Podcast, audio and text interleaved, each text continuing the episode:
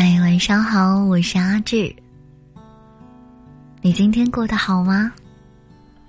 不论你今天经历怎样的风雨，不管你今天吃没吃到螃蟹，不管你今天有没有跟喜欢的人说“我想你了”，我都想告诉你啊，每一天晚上我都会在这里对你说晚安。今天想跟大家分享的文章名字叫做。珍惜每一个真心对你好的人。或许每个人的青春里面都会出现一个难以忘怀的人，他陪伴了你的整个青春，默默的守护着你，却在结尾的时候走散了。小溪也曾经遇到过这样一个男孩儿。他陪他聊天，陪他熬夜，陪他做一切他喜欢做的事情。小溪在男孩面前，可以做最真实的自己，可以粗鲁，可以爷们儿，也可以狼狈。你知道吗？当一个人不介意你的缺点，并且发自内心的觉得你可爱的时候，他一定很爱你。可是那个时候的小溪，满眼都装着别人。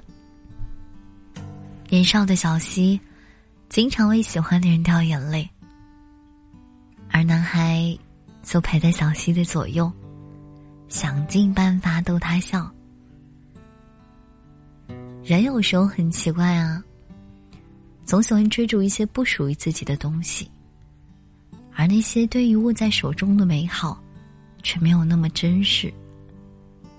在小溪的青春里，无论是喜悦的时刻，还是悲伤的时刻，男孩从来都不会缺席。他分手的时候，男孩悉心安慰；他工作崩溃的时候，男孩温柔鼓励。偶尔，男孩也会制造一些小惊喜，为小溪送花、写卡片。男孩用自己最笨拙的方式。表明了自己陪伴小溪走下去的决心。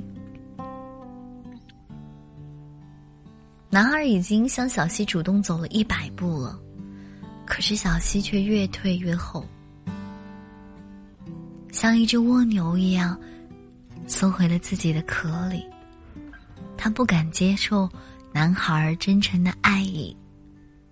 小溪说：“自己总是会莫名的自卑。”总是觉得自己不够好，不值得那么的好的爱，并且小溪的心里还住着初恋的影子，所以，即使他知道男孩很爱他，他也不敢轻易的去回应这一段感情。也许是小溪的无动于衷伤害到了男孩，也许是男孩的失望积累到了极点。有一天，男孩终于忍不住对小溪说：“是不是只有我离开了，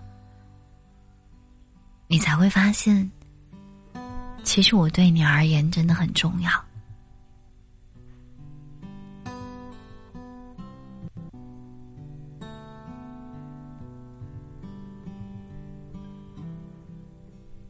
如果你真的依赖着某一个人。”千万不要让他以离开的方式教会你什么是珍惜。